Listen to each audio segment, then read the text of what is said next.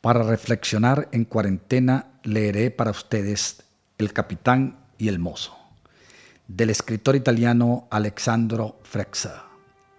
Capitán, el yo está preocupado y muy incómodo debido a la cuarentena que el puerto nos impuso. ¿Qué te preocupa, muchacho? ¿No tienes suficiente comida? ¿No duermes lo suficiente? No es eso, capitán. No puedo soportar no poder desembarcar y abrazar a mi familia. Y si te dejan salir del barco y se contaminan, ¿cargarías con la culpa de infectar a alguien que no puede soportar la enfermedad? Nunca me lo perdonaría, capitán. Pero para mí inventaron esta placa. Puede ser. Pero, ¿y si no fue inventado? Entiendo lo que quiere decir, pero me siento privado de mi libertad, capitán. Me privaron de algo. Y tú te privas aún más de algo. Estás jugando conmigo, capitán. De alguna forma, si te privas de algo sin responder adecuadamente, habrás perdido. Entonces, quiere decir, como dices, que si me quitan algo para ganar, debo privarme de otra cosa. Exactamente. Yo hice cuarentena hace siete años atrás. ¿Y de qué te tuviste que privar, capitán?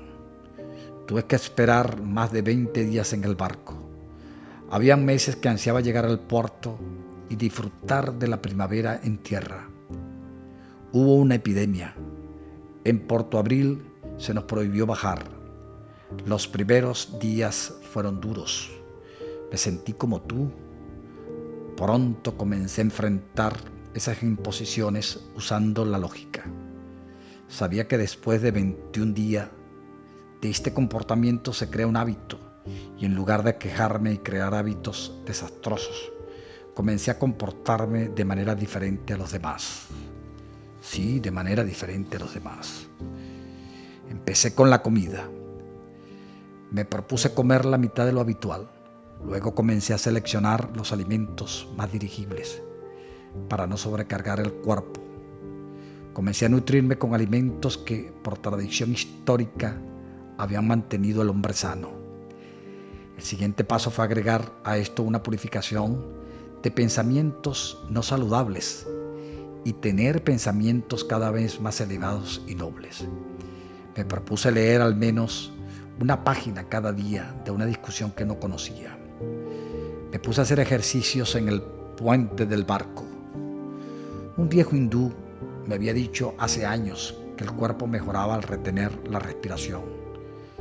Me puse a respirar profundamente cada mañana. Creo que mis pulmones nunca habían alcanzado tal capacidad y fuerza.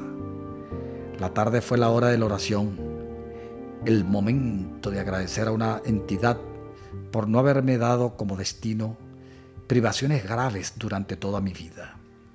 El hindú también me había aconsejado que tuviera la costumbre de imaginar que la luz entraba en mí y me hacía más fuerte. También podría funcionar para los seres queridos que estaban lejos y que tanto amaba. En lugar de pensar en todo lo que no podía hacer, estaba pensando en lo que haría una vez que llegara a tierra firme. Visualizando las escenas de cada día, las vivía intensamente y disfrutaba de la espera. Todo pero todo lo que podemos obtener enseguida, rápido, no es interesante. Esperar sirve para sublimar el deseo y hacerlo más poderoso. Me privé de comidas ricas, botellas de ron y otras delicias. Me habían privado de jugar a las cartas, de dormir mucho, de practicar el ocio, de pensar solamente en lo que me estaba privando. ¿Y cómo terminó, capitán? Adquirí todos esos nuevos hábitos. Me dejaron bajar del bote mucho más tarde de lo esperado. Y te privaron de la primavera, capitán. Sí, ese año me privaron de la primavera y muchas otras cosas. Pero aún así florecí. Llevé la primavera dentro de mí y nadie me la puede quitar.